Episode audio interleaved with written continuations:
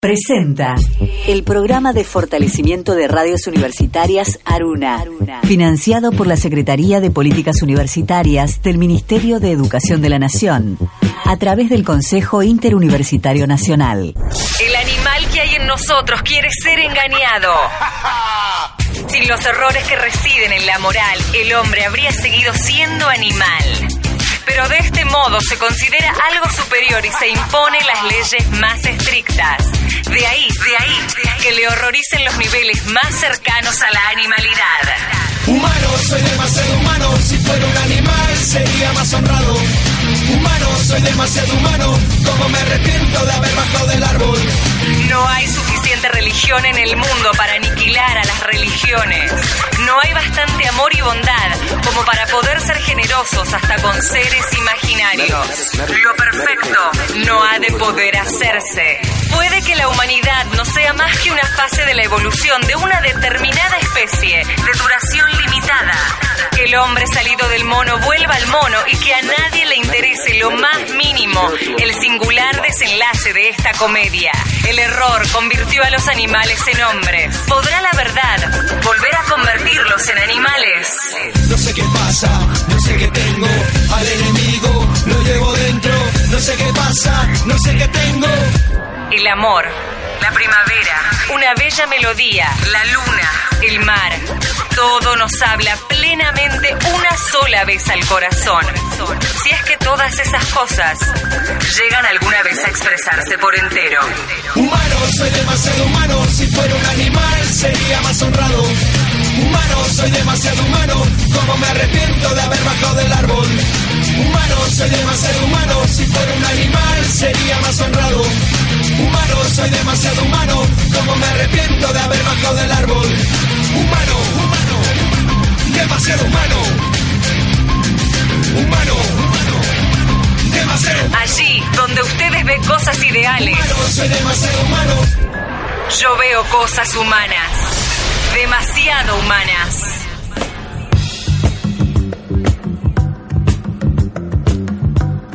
¿Cómo están? Buenas, buenas para todos. ¿Qué serán? Buenas noches, buenos días, buenas tardes, buenas madrugadas. Hay mucha gente que escucha este programa tipo entre las 3 y las 5 de la mañana. Este programa, a diferencia de los almuerzos de la señora Mirta Legrand, no trae suerte porque no cree en la suerte. Este programa no cree en nada, no cree en sí mismo, no cree en el programa, no cree en la radio. Este, como verán, tenemos un inicio auspiciante, celebrante, con mucha buena onda. ¿Saben qué pasa? Siempre decimos lo mismo, uno no sabe cuándo van a escuchar ustedes este programa, pero acá, como diría el gran, la, la gran obra filosófica de los medios de comunicación contemporáneas, esto es Crónica TV, estalló el verano. Estalló el verano y hace mucho calor. Aquí estamos con Fede Ferreira en la operación técnica, Mariana Collante en la producción general, aquí en los estudios de Radio Éter y los tres estamos inundados por la transpiración. ¿Qué es sudar? ¿Qué es Sudán? ¿Qué tiene que ver, no? Es, este juego de significantes imbécil solo puede ser este, aceptable bajo la marca de que esto es filosofía y uno está acá diciendo pelotudeces. Pero ¿saben qué? ¿Qué es sudar? En serio, ¿qué es esto de que nos salgan líquidos del cuerpo? Yo sé que hay explicaciones biológicas, orgánicas, todo lo que quieran, pero eh, tiene algo como medio extraño, ¿no? Que salgan líquidos por, el, por la piel, pueden salir por orificios, está bien, alguien me dirá la epidermis es un gran orificio, bueno, puede ser, a mí me sigue generando extrañamiento ir viendo cómo este, se va mojando todo nuestro cuerpo a través de la transpiración, un tema que dejo para futuros tesistas este, de las facultades de filosofía y nada, filosofía y nada, que es una nueva, este, una nueva institución. Señores, programa número 27 de Demasiado Humano, van 27 programas y la humanidad sigue existiendo, no ha acabado, no ha terminado, no ha finalizado. ¿Qué ha pasado que esta humanidad se resiste? Además, ¿para qué? No tiene sentido. Vieron que si uno pensara el sentido, en realidad, digamos, este, lo más natural, lo más lógico, sería que la humanidad se detuviese, ¿no? Digo, haciendo un poco de historia, un poco de genealogía de todo lo que fue sucediendo, los acontecimientos históricos que fueron así delineando la evolución, entre comillas, de la raza humana, no tendría mucho sentido que esto siga existiendo y para adelante. Y no tendría tampoco sentido otra temática más espiritual, ¿sí? si quieren, que es la esperanza. ¿no? ¿Quién inventó la esperanza? O sea, solo un ser muy perverso que nos quiera dar a todos un poco de aire. Aire que como todo el mundo sabe en algún momento se termina, no es que se termina el aire, se termina uno, con lo cual el aire ni entra ni sale, ¿sí? nos excede.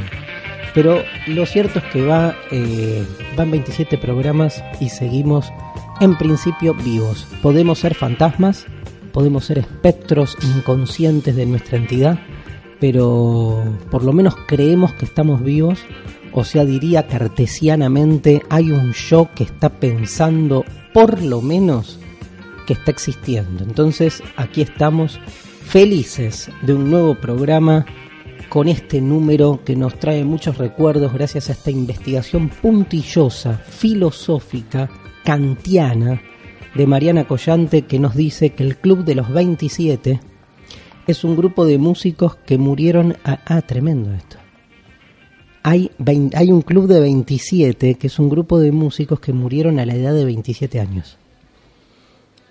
O sea, Rodrigo, Jimi Hendrix, Jim Morrison, Amy Winehouse, entre otros. Entre otros es, verso, o da 27. obviamente, digamos, mi tía cantaba bajo la ducha, la metemos en los 27 músicos y se murió, pobre, pero ah, cierto, me olvidé. Este, bueno, pero debe haber, escuchen, o sea, hay que, este, la vara para ser parte del grupo de los 27 supone qué tipo de músico sos. De rock, tienes que ser un músico de rock, pero digamos que, que haya vendido discos o cualquiera rebelde, con actitud rebelde. Bueno, así que conclusión, si usted, si vos tenés 27 años y sos músico, tenés tantas posibilidades de seguir vivo como eh, de morir en un accidente, con una sobredosis, esas cosas por las que mueren los músicos. 27 es el número de bloques de un cubo de Rubik. ¿Qué? Mariana está haciendo unos movimientos. ¿Qué es? Ah, el cubo, cubo mágico. ¿Pero por qué le mandas Rubik? Es como más, tiene glamour. Rubik. ¿Ustedes sabían que el cubo de Rubik es el cubo mágico? No, le estoy preguntando a la gente, ya sé que vos... La gente todo lo sabe. 27 es el número de bloques, pero no son 9 y 9 y 9. Son 9 por cara. Te quedaste pensando, pero el bloque tiene muchas caras. Por eso da. Escúchame, son 9, 9, 9, 9, 9 y 9. 9 por 6. 54. Debe ser que cada, o sea, o todo esto es una gran mentira o puede ser que cada, que cada cara, que, que el número refiera a los bloques y cada bloque tenga muchas caras. Ya los voy a contar. Este, sí, no es, esto es para el programa de Paenza, no para el nuestro. Nelson Mandela pasó 27 años en la cárcel. Qué loco, ¿no? Que uno lo diga en exactamente siete palabras. Uno, dos, tres, cuatro, cinco, seis, siete, ocho palabras una frase que dice, Nelson Mandela pasó 27 años en la cárcel. Y esa frase refiere a 27 concretos años reales. Piensen cada segundo de cada uno de esos años con Nelson Mandela en la cárcel. Y es increíble cómo el lenguaje economiza y por lo tanto genera distancia también, ¿no? Eh, como toda economía. 27 es el número de días que tardan las células humanas en regenerarse. Sí, bueno, para los que tienen menos de 18 años. El resto de la humanidad ve cómo las células se van yendo hasta que queda la última y en ese último suspiro uno dice bye bye y se terminó. Mira vos, 7 de enero de 1927 se realiza la primera llamada telefónica transatlántica entre Nueva York y Londres. ¿Sabes entre quién y quién? ¿Quién? Mm, Dos novios. Eh, mira, qué loco, ¿no? Hace menos de 100 años se hace, se realizó la primera llamada telefónica y nosotros vivimos en un mundo hipercomunicado, digamos, donde ya damos tantas cosas por supuestas, ¿no? De nuevo, desde la filosofía, y perdón que vuelva siempre sobre esto, la recuperación de la capacidad de asombro me parece fundamental, sobre todo para darnos cuenta que no han pasado ni 100 años desde que se hizo el primer llamado telefónico transatlántico. En 1927 se edita Mariana Pineda de Federico García Lorca, El color que cayó del cielo de Lovecraft y El lobo estepario, grosso libro de Hermann Hesse. Gran, tres obras fundamentales de la literatura del siglo XX. Por último, una mujer de 40 años, ciudadana norteamericana de Nueva York, fue arrestada por haberse casado 27 veces en 18 años. Ese no es el problema. No, no van a arrestar a nadie por haberse casado 27 veces en 18 años. La podrían arrestar, no sé, por loca, por rara, por este sexópata o ni eso, porque no habla de su vida sexual. O sea, ¿por qué la arrestaron? Porque las 27 veces se casó por dinero. ¿Y qué? ¿Qué tiene, digamos, el dinero es arrest casarse por dinero es arrestable, casarse por amor no, que es mucho más, digamos, delictivo. El amor que el dinero por lo que genera en términos de desposesión, de pérdida, digamos, prefiero toda la vida que me roben a que me dejen de amar, por favor. Este, para esos delincuentes que deciden no amarte más. Digamos, yo, bueno, paremos ahí. Eh, ah, eh, con el objetivo de que sus maridos obtuviesen documentos estadounidenses. Desiree Ann Cortés. Ah, la mandaste al frente. Mirá si nos está escuchando. Pobre, si una bisnieta estudia antropología en Puan. Puede pasar. Este, la detenida fue detenida junto a otras tres novias de alquiler. Me encantó novias de alquiler. Anunció la Fiscalía del Distrito de Manhattan que, bueno, busca otras mujeres por el mismo delito. Gracias, Mariana. Empezamos con todo y nos metemos en el poquísimo tiempo que nos queda en los diez mandamientos.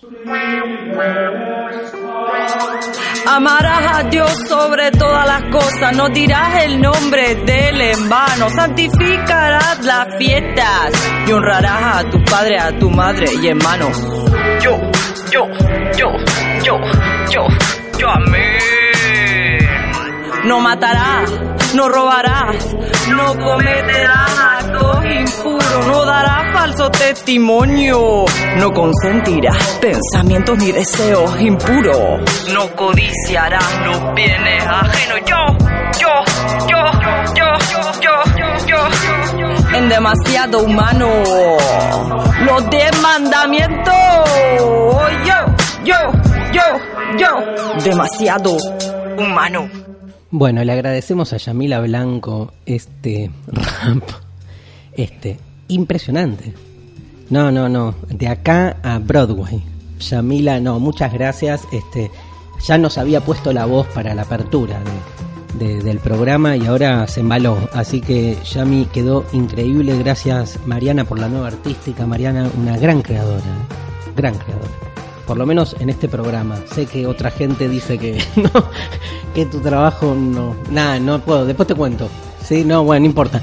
Pero eh, acá en Demasiado Humano, como en su progenitor, el innombrable, venís haciendo las cosas muy bien.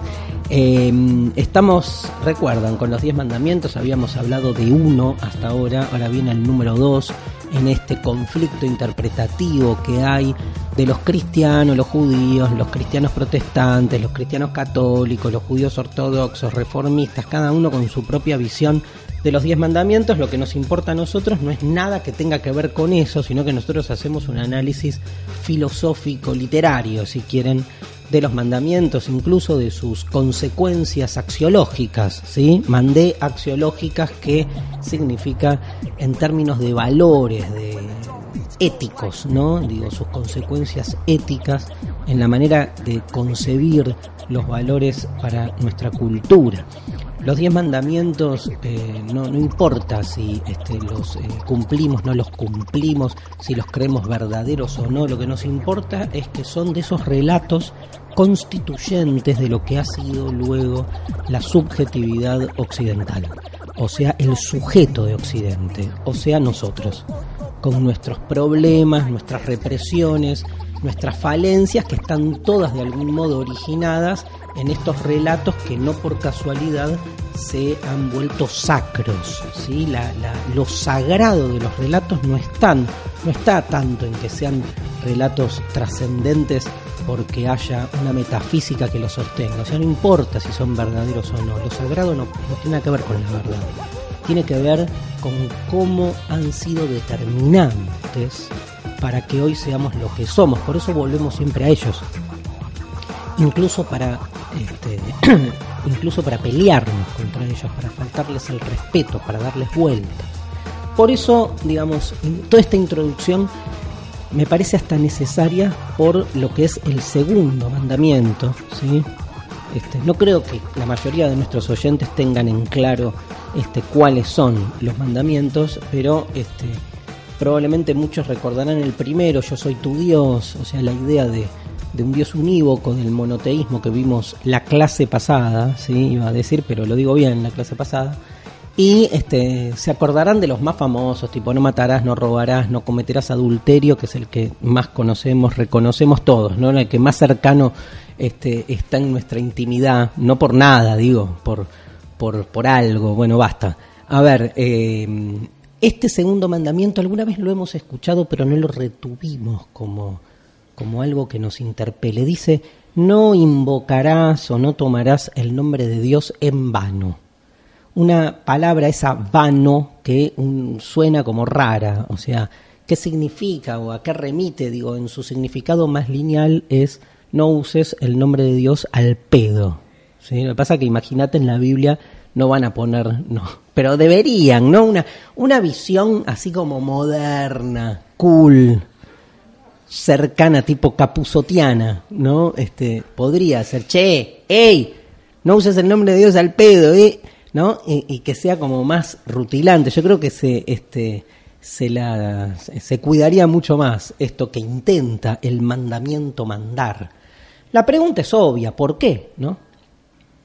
que hay una sacralidad, volvamos a lo sacro, que hay una sacralidad de las palabras. O sea, el de no uses el nombre de Dios en vano tiene que ver con, en principio, digamos, lo diferenciaría en dos cuestiones. Por un lado, eh, hablar de cierta este, lugar trascendente del nombre de Dios. Porque a diferencia de otras entidades, en Dios su nombre cobra también importancia. Esto lo vamos a desarrollar ahora si tenemos tiempo, pero lo que quiero decir es que, digamos, uno no dice, no uses el nombre de la pared en vano. ¿Por qué? Porque el nombre pared no hace a la pared, ni este, le quita ni le añade nada. O sea, punto, es un nombre. Ahora, el nombre de Dios es mucho más que una palabra que designa a Dios, sino que para las tradiciones religiosas, siendo Dios, incorpóreo, siendo Dios pura idea, por decirlo así, en su nombre de algún modo habita ya su naturaleza. O sea, Dios es verbo, como dice también la Biblia, verbo es palabra. Dios es para nosotros también una palabra, pero una palabra diferente. No es que la palabra, la, el significante Dios incluso signifique algo. De hecho, como todo significante, no es más que la conjunción de cuatro letras, pero parecería que en la historia de Dios, por decirlo así, algo de su misterio se oculta en su nombre. Vamos de nuevo. ¿El nombre de Dios que no hay que decir en vano tendrá algo que ver con la palabra Dios? Tal vez no, ¿no? Tal vez cuando el mandamiento dice, no tomarás el nombre de Dios en vano, lo que quiere decir es, si algún ser humano accediese al verdadero nombre de Dios que no tiene nada que ver con la degradación terrenal y mundana que los seres humanos hacemos de lo que suponemos que es un hombre? ¿Sí? Si alguno de nosotros accediese a ese nombre sagrado, obviamente no solo no podría invocarlo en vano, sino que no lo haría, porque sería como acceder a la naturaleza misma de Dios. Yo qué quiero, qué quieren que les diga? Yo si realmente me encuentro con Dios o con su nombre verdadero, pero me fui de la filosofía, se terminó toda esta masturbación intelectual, porque el acceso a la verdad en la que no creemos, pero si hay una verdad y accedemos, perdón la paradoja, digo, lo que queda es simplemente la nada o el todo, que es lo mismo.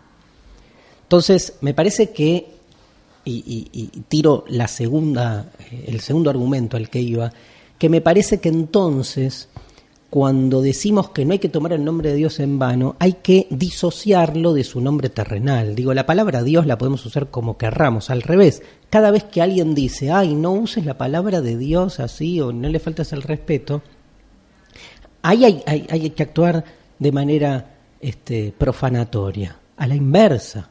O sea, no hay que, eh, hay que resistirse a todo mandato que haga de una palabra terrenal y humana creada por los seres humanos algo prohibido. Nadie me puede prohibir usar la palabra Dios o la palabra que sea como se me cante, salvo que sea realmente una palabra sagrada.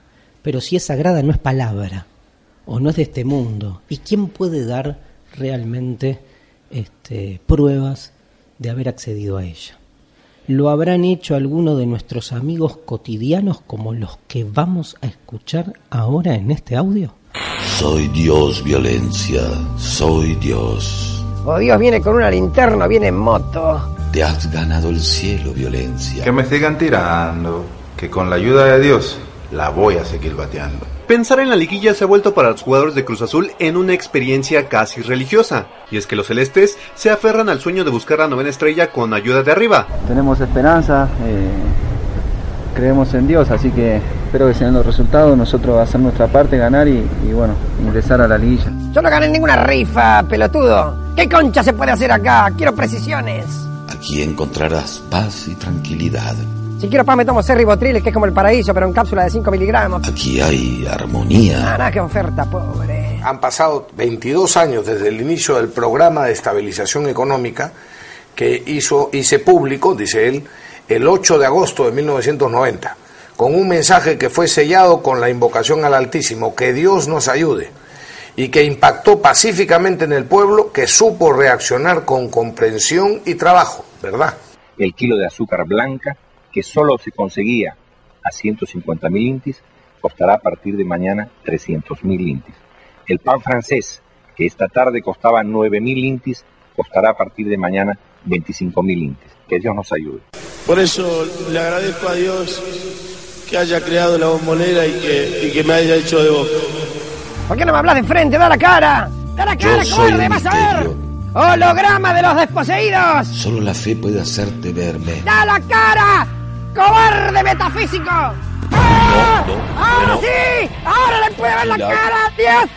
Hágale caso. Bueno, el fierro. ¡Tengo a Dios de rehén! ¡Ustedes afuera, canarios mal formados! ¡Fuera! ¡Fuera! ¡Arreglen esto porque hago la gran Nietzsche! Finalmente amenacé con darle el gusto a Nietzsche. Se armó un poco de quilombo a las puertas del cielo. No me iba a comer una eternidad así. Cualquier cosa que es eterna, tarde o temprano termina siendo un infierno. Violencia, te amamos. Acá, en Demasiado Humano, queremos ser como vos. Los personajes se independizan de sus autores, de sus creadores. Tiene que haber muchas violencias, ribas por ahí, para enamorarnos. ¿Qué hacemos? los sujetos masculinos de más de 40 años desencantados con el mundo, sino buscar mujeres como vos, violencia, bella, Rivas. Gracias, gracias por la palabra. ¿Qué, concha? usada, usada como, como la usamos vos, mi amor. Escúchame, este, así que encontraste a Dios finalmente. Bueno, evidentemente, eh, llévatelo, digamos, vos sos una diosa, eso es lo que quería decir, y mm, gracias al audio Y algunas de estas invocaciones, bueno, este ministro de Economía o no sé qué era diciendo que Dios nos ayude porque suben los precios. Diego Armando Maradona, divino, este, agradeciendo a Dios, digamos, para las religiones normales, esas son invocaciones de Dios en vano, digo. Reservemos el nombre de Dios según las religiones institucionales para rezarle y todas esas cosas. Pero bueno, un poco como decíamos antes del audio, se trata, me parece, de emancipar a las palabras, ¿no? O sea, si hay otro mundo que descreemos absolutamente, pero si lo hubiera, todo bien. Ahora, todo lo que sucede acá democratiza ¿sí? y horizontaliza tal vez la herramienta más fundamental en la delimitación de cualquier poder, el lenguaje. Entonces no hay malas palabras o buenas palabras, ni hay palabras sagradas o profanas, sino que las palabras son siempre formas impropias de las que el ser humano se apropia, dialoga, se pelea y circula. ¿Qué hay debajo de la alfombra del saber?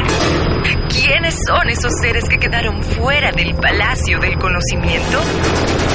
¿Qué se esconde en los márgenes de la filosofía? Los oscuros. En demasiado humano. Bueno, hoy le toca el turno eh, al oscuro, atípico, anómalo, todos los este, adjetivos que hay por ahí, este, para hablar de aquellos personajes o corrientes de la filosofía que no son estrictamente hablando hacedores de el corpus filosófico tradicional. En este caso, eh, le vamos a dedicar eh, el programa de hoy a Charles Baudelaire. ¿Por qué Baudelaire? Primero porque no es estrictamente un filósofo y no ingresa en los manuales de filosofía tradicional. O sea, ya hablar de Baudelaire como un pensador, como un filósofo, como un pensador se banca, ¿no? Porque hay como una idea de apertura, sobre todo en la instalación en las últimas décadas de cursos de historias de las ideas o, o corrientes del pensamiento contemporáneo, la palabra pensamiento parecería ser una palabra como superadora o más abierta que filosofía, que estaría como estrictamente restringida a una cuestión de, canon, ¿no? un canon en el cual se decide quién queda dentro, quién queda afuera, simplemente por el uso, diría, casi medio burocrático de sus categorías, ¿no? de sus códigos, como pasa un poco en todo, ¿no? Tal vez en otros lados como el deporte, digo, el fútbol este, o el volei, digo, tiene reglas, en la medida en que uno salga de esas reglas sale del deporte. Con la filosofía, el arte, la literatura, las líneas son más ambiguas, ¿no? Y en definitiva la lucha por entender quién está dentro o afuera del género termina siendo una lucha que se inviste de epistemológica, o sea, de una cuestión que tiene que ver con, con la verdad o con el conocimiento estrictamente hablando, y lo que encubre es que se refiere en última instancia a una pelea de otro tenor, de una política institucional, si quieren llamarla de alguna manera. Si Baudelaire fuera un filósofo más del siglo XIX, tendrían que cambiar muchos de nuestros programas institucionales de filosofía moderna o contemporánea. Yo cuando hice la materia filosofía contemporánea en mi carrera hace ya más de 30 años, digamos, empezaba con Hegel la materia y terminaba, digamos, este, con Wittgenstein, o sea, a principios del siglo XX. Raro, ¿no? Digamos, este, el mismo apelativo contemporáneo supone, digamos, este, un conflicto filosófico de por sí. Con Baudelaire, digamos, este, estaría como eh, subvirtiendo, si quieren, los, las fronteras entre lo que se entiende que es o que no es filosofía. Yo estoy totalmente convencido que Baudelaire hace filosofía sin ser un filósofo. Y no hace filosofía en Las Flores del Mal, que es un libro de poemas. Un libro de poemas fascinante, pero ahí no hay filosofía. Hay filosofía en El pensador de la, el pintor de la vida moderna, que es un libro que Baudelaire escribe en realidad son textos que escribe para un salón de arte donde se exponen unas serigrafías, unos, este, unas pinturas de Constantin Gais que le permiten a Baudelaire hacer todo un análisis sobre la modernidad, que es su tema, y cómo esa modernidad va transformando este, las percepciones cotidianas, las estéticas cotidianas. Este, cómo la cuestión de la modernidad como valor se vuelve cada vez más eh, autónoma de una cuestión epocal o periódica o histórica, sino que se vuelve más una actitud de vida, un estilo, una ética incluso, si quieren. Entonces, y tampoco es que está Baudelaire escribiendo un manual de ética o haciendo una reflexión sobre el bien y sobre el mal. O sea, no sigue en ningún aspecto los códigos de la filosofía, pero hace filosofía como hace filosofía Hesíodo en la teogonía. Y del mismo modo, ¿por qué decimos que hace filosofía? Porque incita a la problematización existencial.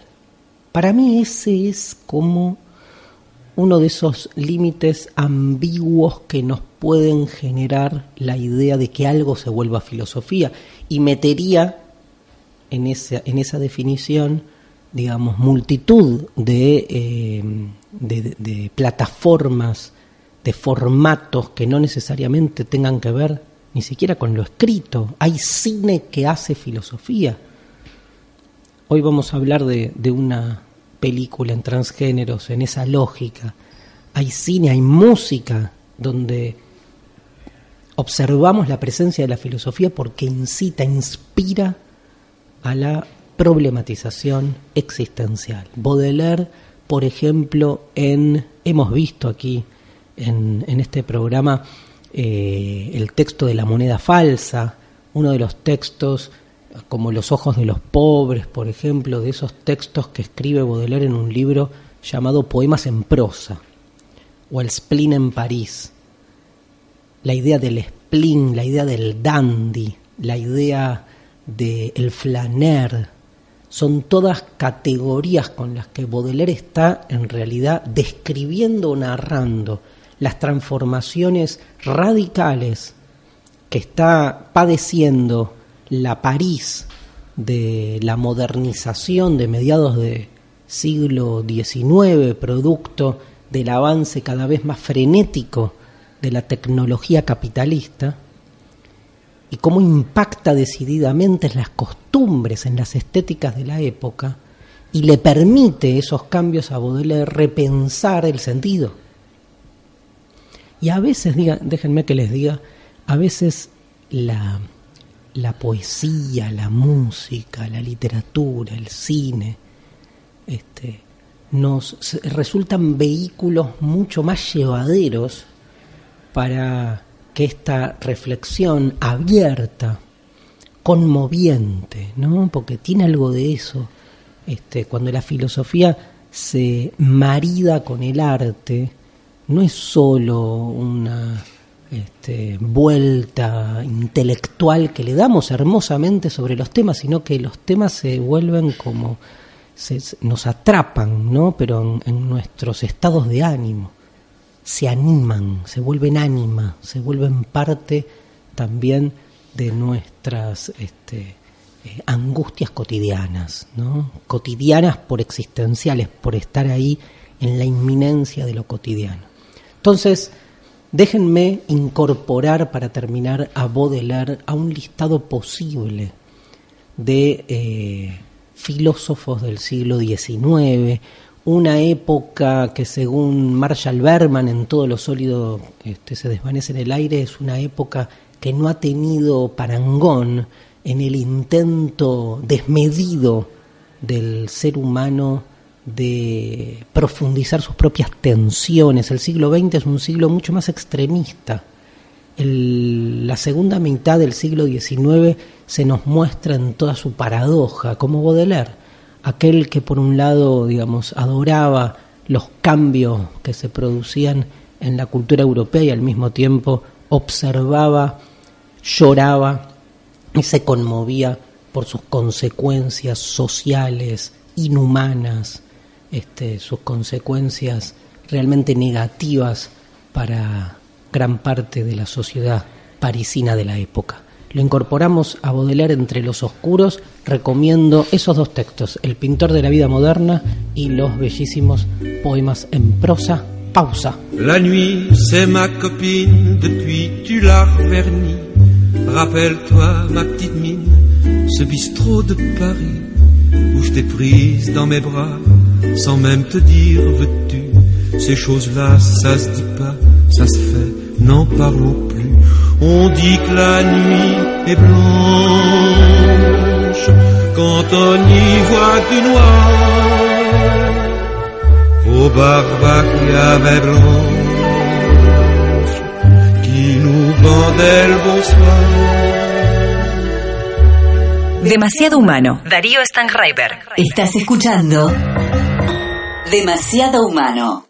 Esta producción que estás escuchando llega a vos gracias al programa de fortalecimiento de radios universitarias, Aruna, financiado por la Secretaría de Políticas Universitarias del Ministerio de Educación de la Nación, a través del Consejo Interuniversitario Nacional.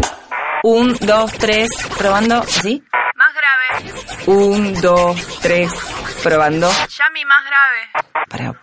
Un, dos, tres, probando. Salen al aire de la radio las obras de Karl Marx, San Agustín, Michel Foucault, Friedrich Nietzsche, René Descartes, Immanuel Kant, Martín Heidegger. ¡Qué jugadores, nene! No importa la historia ni las estadísticas, este es un partido aparte. Los clásicos de la filosofía vuelven a hacer valer sus títulos en demasiado humano. Alejandro Apo, te amamos como a Violencia Rivas. Son nuestro, papá y nuestra mamá. ¿Te gustó? La imagen nos va a matar Alejandro, ¿no? que nunca escuche Apo esto. Gracias una vez más por tu generosidad, por apostar este, a programas como estos y como lo que vos siempre viniste haciendo en paralelo al deporte o en complemento con el deporte. Gracias por estos clásicos. Hoy le toca a la metafísica de Aristóteles, un libro, digamos, este difícil, un libro denso, un librazo. A mí me ha encantado no solo su análisis, sino lo he como así desarmado capítulo por capítulo. Creo que eran 14 los capítulos. Creo, eh, creo, no tengo acá para fijarme, pero digamos, este, y que son incluso muchas de esas partes del texto parecen eh, haber sido escritas en épocas diferentes, son como un, digamos, una recolección de distintos textos que terminaron conformando la metafísica, el libro sobre la filosofía primera, donde aparece más abiertamente por parte de Aristóteles la propuesta acerca de cuál es el objeto de la filosofía. Todos conocen la historia, pero la voy a repetir para los que escuchan por primera vez. Em, Aristóteles escribe un montón de libros. Este, en realidad no es que los escribe él, sino que sus alumnos recopilan sus clases, clases este, que se daban muchas veces caminando este, por, por la escuela, por el liceo, de donde viene la palabra griega peripatético. La filosofía peripatética tiene que ver con esto, con esta este, esta circulación de los alumnos que era como que tomaban apuntes y entonces se van conformando las obras que son casi como apuntes de las clases de Aristóteles. El tema es que después de muchos años se ordenan las clases, este, los libros de Aristóteles y este, eh, así se van conformando los distintos textos que llegan hasta nuestra época, los libros de economía, hay un libro de economía doméstica que escribe Aristóteles, los libros de política, la ética, los libros sobre la naturaleza, el libro sobre la física, y hay un libro, hay una serie como de textos que no cuajan en ningún lado, y entonces los ponen después de la física, o sea, más allá de los libros de física que escribe Aristóteles, los ordenan así. Y en griego, más allá de la física, se dice metafísica. O sea, Aristóteles nunca escribió un libro llamado metafísica, sino que incluso la palabra surge de una manera muy casi este, absurda, que es que como en griego, más allá de la física, se dice metafísica, y estos textos eran los que estaban arrojados ¿sí? después, o sea, más allá del libro llamado La Física, les queda el mote metafísica. Increíblemente o no, la temática de estos textos se corresponde abiertamente con algo, con un tipo de definición propicia para lo que llamamos metafísica. O sea, tratan de metafísica, sí, lo que pasa es que la, la palabra metafísica es una palabra muy amplia, pero sí, tratan de teología también, de la teología tal como la sostiene eh, Aristóteles, tratan del ser. Digo, el tema de la metafísica de la mayoría de sus textos es el ser, pero es una palabra que ha tenido muchísima ambigüedad y que al día de hoy se la sigue usando de maneras muy distintas. A mí me suelen parar muchísimo gente para hablarme de metafísica y cuando al toque vos intuís cómo están usando la palabra y le repreguntás a ver qué es la metafísica, las respuestas suelen ser muy disímiles. Hay algo que todo el mundo seguramente coincide, que es que cuando hablamos de metafísica hablamos de algo que está más allá de la física, o sea, en términos conceptuales no hablamos de nada experimentable eh, de modo empírico, de modo, digamos, sensible, o sea, por los sentidos. Metafísica supone una excedencia de lo natural. Eh, ¿Es sobrenatural la metafísica? No necesariamente. Es cierto que toda la temática de Dios ingresaría en la metafísica, salvo para aquel que dice haber estado en los campos de Dios y entonces le haya sacado una foto a Dios, sino. Pero la metafísica les diría, tiene más que ver con aquellos conceptos que son inexperimentables, pero no por eso sobrenaturales. ¿Me siguieron? Conceptos que son inexperimentables, pero no por ello sobrenaturales. Por ejemplo, si yo les pregunto, ¿la nada es o no es?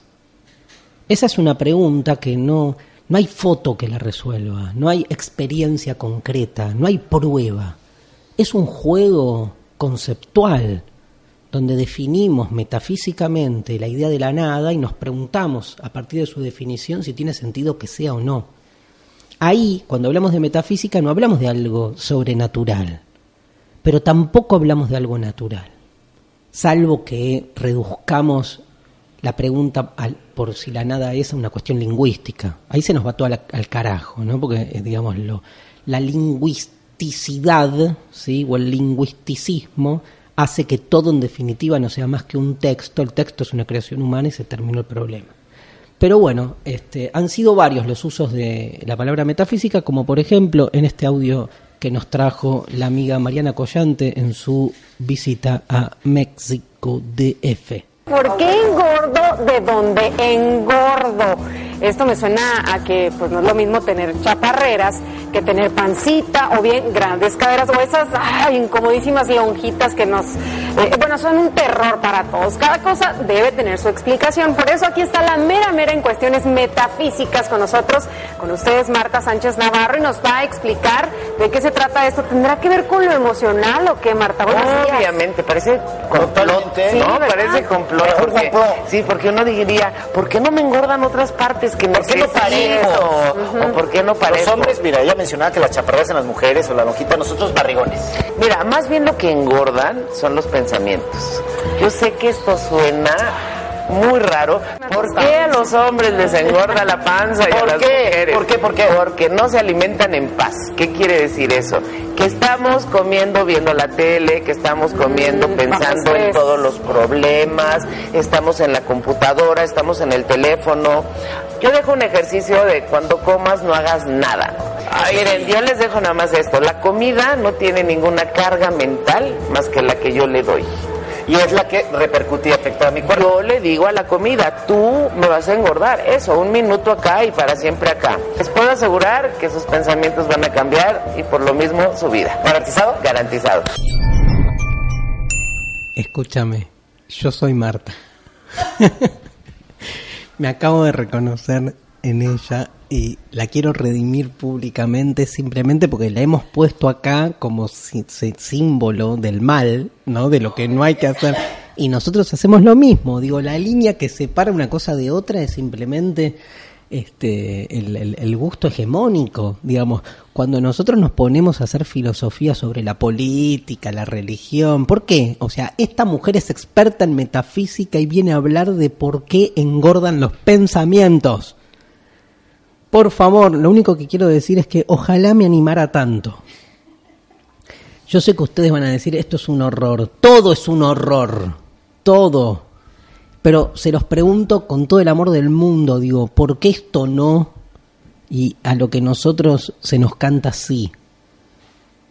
Nada, eso. Este, Marta, te banco, hoy estoy, hoy me voy vígamo, con Violencia Rivas y con Marta Sánchez Navarrete. Algo así. bueno, escúchame, este tremendo. La palabra metafísica tiene esto. Da para mucho.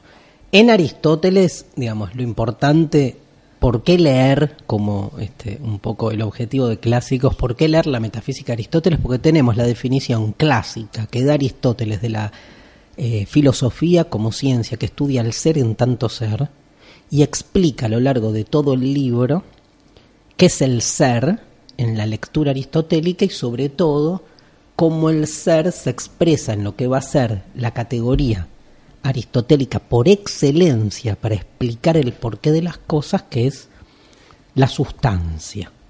Digo, es en este libro donde aparece la teoría de la sustancia de Aristóteles.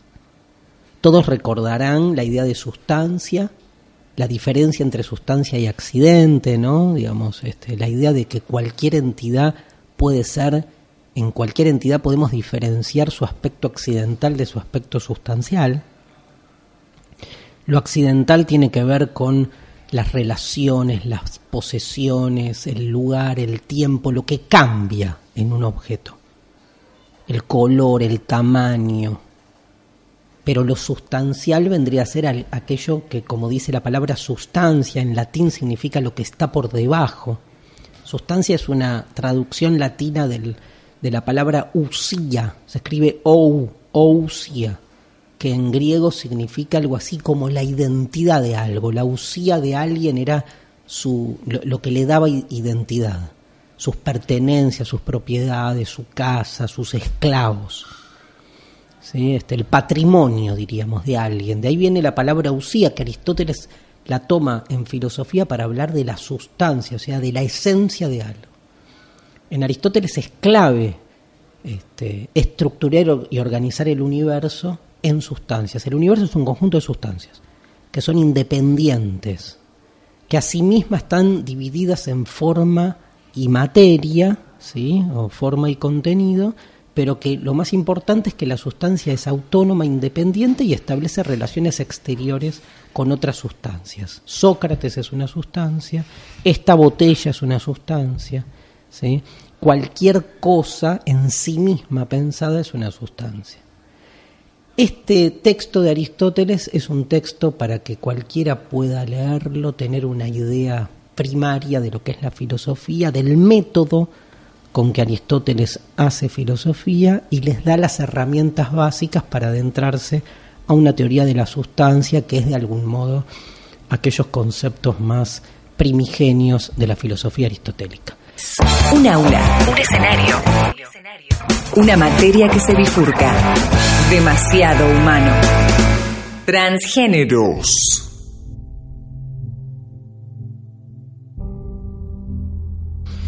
Bueno, estamos en el transgéneros de hoy. Transgéneros, transgénero, nunca me queda claro si es plural o singular, Mariana.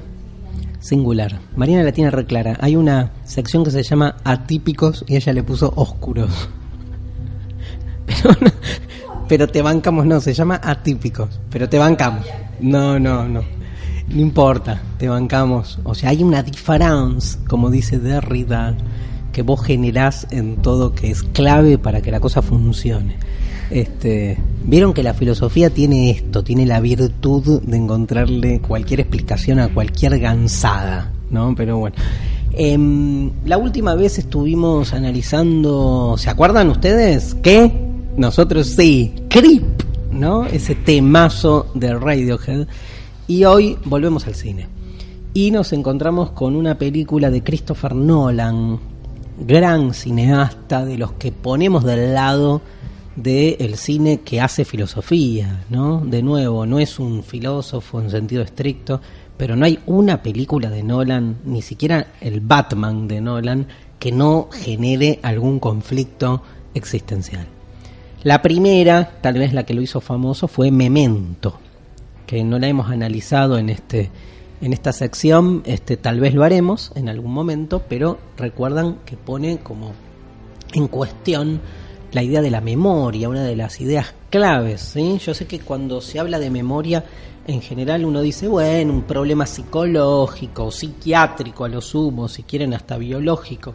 Bueno, no, a ver, la memoria, digamos, como cuestión filosófica es central para entender la unidad del sujeto.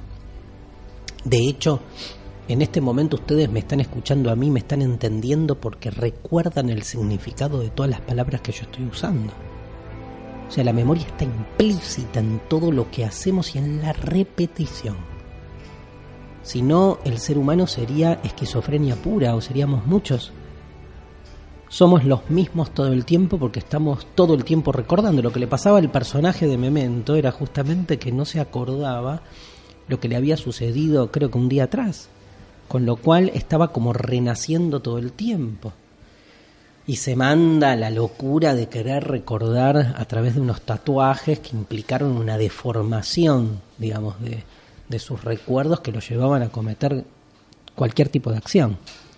En esa lógica de la disrupción de lo real y lo aparente se inscribe la película de hoy de Christopher Nolan llamada El origen, como fue traducida acá en, en Argentina, y en inglés Inception, que tiene que ver con este el, el argumento, o tal vez, eh, sí, el argumento de, en, relación a la acción, ¿no? al guion más bien narrativo de la película. Hay, dos guiones en la película. ¿sí? Eh, Inception, el origen, Leonardo DiCaprio. O sea, tenemos por un lado lo que es el guion narrativo, eh, la ficción, la situación concreta que se produce en el film, que es la de un agente que tiene la misión de eh, insertar un, digamos, en la memoria, ¿no? de, de poder introducir en la memoria de una persona una ilusión. En un mundo post-futurista, por decirlo así paradójicamente, en el cual existe la posibilidad de ingresar en los sueños de los otros.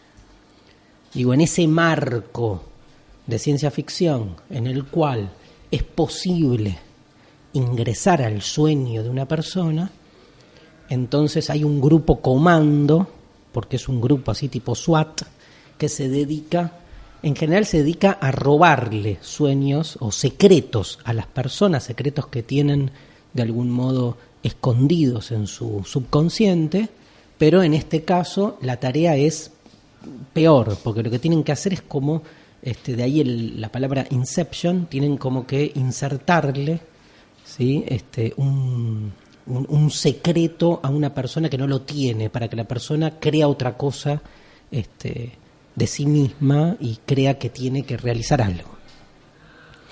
No vamos a contarles el argumento a fondo, si lo ven, pues es una película que tienen que ver.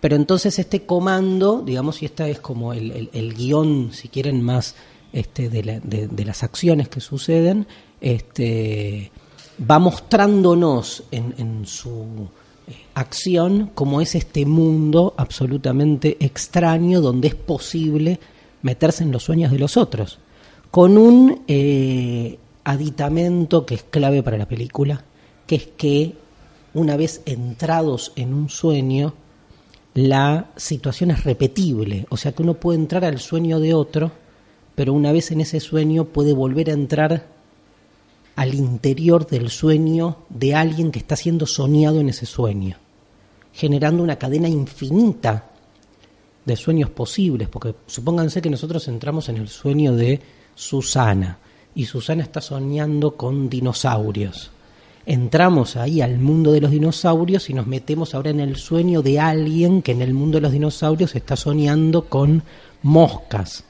y después cuando estamos en el sueño de, de, esta segunda persona en un mundo de moscas, nos metemos en el sueño de una mosca que está soñando con, este, con nosotros acá en Radio Éter y así, este, bueno, nos perdemos en los sueños interiores de otros que sueñan a otros. Lo que pasa es que no hay pérdida. Lo más loco de la película es que la película se nos va contando en tres o cuatro estadios diferentes donde vamos viendo este, los distintos sueños a este comando haciendo su tarea. Ahora, hay una clave en toda la película, que es que el jefe del comando, ¿sí? Cobb, que es este Leonardo DiCaprio, tiene una historia personal que va apareciendo a lo largo de la película, que es que su mujer este, muere.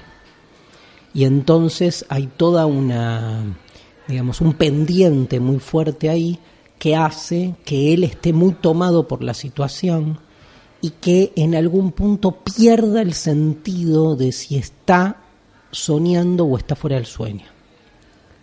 Hay un elemento casi anecdótico, que es que Cobb, para saber si está dentro de un sueño o está en la realidad, tiene un eh, talismán, tiene como un, digamos, un, un trompo que él arroja y que si el trompo digamos, este, detiene su giro, significa que está en la realidad, pero si nunca termina de detenerse, significa que está dentro de un sueño. La película obviamente este, no, no resuelve, porque la escena final, mira, les voy a contar la escena final y no con esto les estoy contando el final de la película, pero en la escena final él tira el trompo para que uno, digamos, vea, bueno, al final, en esta escena final, salió del sueño o está dentro, y en el momento que el trompo está por eh, ir para un lado o para el otro, Nolan tremendamente corta con un negro la película y pone final, ¿no? Quédate con la que quieras. Pero filosóficamente se plantea, obviamente, no solo la capacidad del ser humano de ingresar a los sueños, que ya sería una cosa impresionante, sino la posibilidad real de diferenciar un estadio de otro. Tal vez el, el mensaje final de Nolan, yo leí ahí unas páginas que hablan de, como hay, hay como 10 interpretaciones distintas de, de este final, pero me parece que lo interesante es justamente que las consecuencias de nuestras acciones son independientes de que esto sea un sueño o no. Al final no importa si es un sueño o no. Lo que importa es lo que sucede, ¿no? Lo que pasa. En el caso de, Cobb, eh, con la muerte de la mujer, sin embargo, Cobb se las tiene que ver con que es padre de dos hijos. Y sea un sueño o no sea un sueño, ahí hay dos chicos con los que se puede o no tejer una relación y hacerse cargo. Fíjense en la película que decide finalmente nuestro amigo Cobb. Esto no sabemos si es un sueño o no. Esto está siendo grabado. No sabemos cuándo ustedes lo están escuchando. Tampoco yo sé en este momento si soy yo el que está hablando. Lo que importa es que hay palabras que fluyen, alguien las toma y hace algo con eso. Hasta la próxima.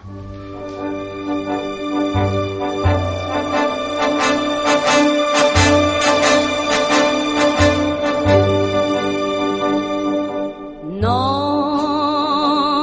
rien de rien. Non, je ne regrette rien. Ni le bien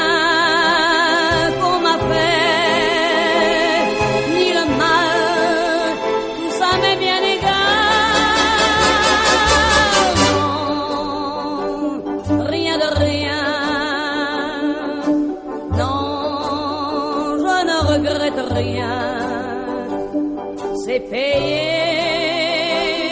balayé, oublié. Je me fous du passé avec mes souvenirs. J'ai allumé le feu, mes chagrins, mes plaisirs. Je n'ai plus besoin de balayer les amours avec leur trémolo, balayer pour toujours. Je repars à zéro. Non, rien de rien. regrette rien, ni le bien